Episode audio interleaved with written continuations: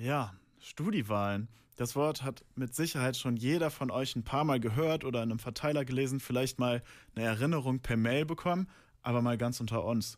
Wer von euch hat denn jetzt letzten Endes auch gewählt? Oder wer von euch wählt denn schon seit mehreren Jahren das Studierendenparlament? Viele wissen vielleicht gar nicht, worum es eigentlich geht und was da eigentlich gewählt wird. Wir bringen jetzt hier ein bisschen Licht ins Dunkel. Meine Kollegin Natalia ist bei mir, hat sich da nämlich genauer informiert. Erstmal vielleicht ganz grob. Wenn ich jetzt wählen gehe und dann habe ich den Wahlzettel vor mir liegen, was für Gremien stehen da eigentlich drauf und was wird, ähm, was wählen wir am Ende eigentlich? Ja, insgesamt gibt es sechs Gremien und sieben Stimmen, die man abgeben kann. Ich weiß, für viele klingt es jetzt sehr viel und kompliziert, ist es aber am Ende eigentlich gar nicht. Das Wichtigste, was man wählt, ist eigentlich das äh, Studierendenparlament. Das ist sozusagen unser Uni-Bundestag, äh, der auch den Aster wählt und der sich auch um den Haushalt kümmert, also unter anderem um unser Cash für den Semesterbeitrag. Das ist auf jeden Fall gut zu wissen, wer sich ums Cash kümmert und wo das am Ende landet. Das ähm, heißt, eine Stimme wäre jetzt schon mal weg. Was gibt es denn noch für Gremien? Genau, das zweite Gremium ist die Fakultätsvertretung und wie man sich hier denken kann, hier wird alles rund um die Angelegenheiten der Fachschaften gemanagt, zum Beispiel die Gelder der Fachschaften und ähm, die Arbeit der Fachschaft wird hier koordiniert. Äh, dann das nächste Gremium wäre der Senat. Hier treffen sich drei Studis mit Professoren und Professorinnen und mit wissenschaftlichen Mitarbeitern Mitarbeitern aus Technik und Verwaltung. Und dieses Gremium kümmert sich dann um die strategische Entwicklung der Uni und trifft dann eben die jeweiligen Entscheidungen. Und genauso läuft das Ganze auch im nächsten Gremium ab, nämlich der engeren Fakultät. Hier werden eben strategische Entwicklungen ähm, auf Fakultätsebene getroffen. Okay, Studierendenparlament, Fakultätsvertretung, Senat, engere Fakultät. Da haben wir schon mal vier von sechs Gremien und du meintest eben, es äh, gibt aber sieben Stimmen. Wie äh, kommt die zustande, die siebte?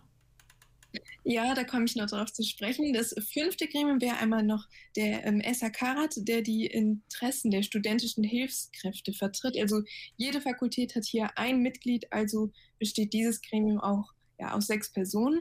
Und zu guter Letzt gibt es eben die Gleichstellungskommission, bei der es zwei Studierende gibt, nämlich ja, einen männlichen Studierenden und eine weibliche Studierende. Daher hat man hier auch zwei Stimmen, die man abgeben kann. Und so ergeben sich die ähm, sieben Stimmen dann auch am Ende, die man hat, auch wenn es nur sechs Gremien sind. Ja, wenn man sich das jetzt so anhört, dann klingt das eigentlich relativ logisch und easy. Wenn ihr aber noch mehr Infos dazu haben wollt, dann guckt mal auf kölncampus.com. Da haben wir euch weiterführende Infos verlinkt. Oder auch auf unserem Insta-Kanal at kölncampus findet ihr auch Kacheln und Links, ähm, um euch da weiter zu informieren. Ich würde jetzt gerne noch mit dir, Natalia, einen anderen Aspekt der Studiewahl beleuchten. Jetzt haben wir ja das Wichtigste abgehakt und wissen, was für Gremien wir wählen. Ich frage mich, was hat das Ganze für einen gesellschaftlichen Aspekt? Also für uns Studis heute ist es natürlich selbstverständlich, ähm, dass wir unsere Vertretung wählen können. Aber das war nicht immer so, oder? Genau, denn wenn man sich so die Grundstrukturen anschaut, wie Unis früher ja verwaltet wurden, kann man eigentlich sagen, dass zum Beispiel so ein Senat eigentlich nur aus Professoren und Professoren bestand, die dann letztendlich alle wichtigen Entscheidungen in Bezug auf Lehre, Forschung oder Uni-Organisation einfach beschlossen haben. Und das ist eben heute nicht mehr so. Man kann sagen, so ja, seit den 60er, 70er Jahren äh, gibt es immer mehr oder gab es immer mehr Institutionen und verschiedene Organe, die es dann uns Studis ermöglicht haben, einfach mehr über die Hochschulpolitik mitbestimmen zu können. Ich finde das immer schon krass. Man sieht das heute als selbstverständlich an, aber 50, 60 Jahre zurück und dann gab es das alles noch gar nicht. Inzwischen haben die studentischen Vertretungen oder die Studenten, die in diesen Gremien ähm, arbeiten, mitunter eine ziemlich hohe Verantwortung, oder? Ja, das auf jeden Fall.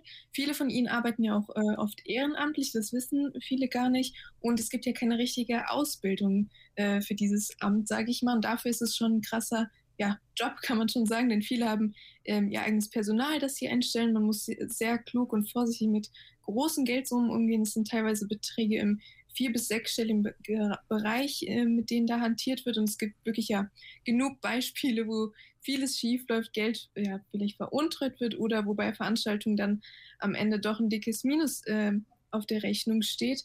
Also ja, Verantwortung wird auf jeden Fall groß geschrieben und ist aber auch wichtig zu lernen.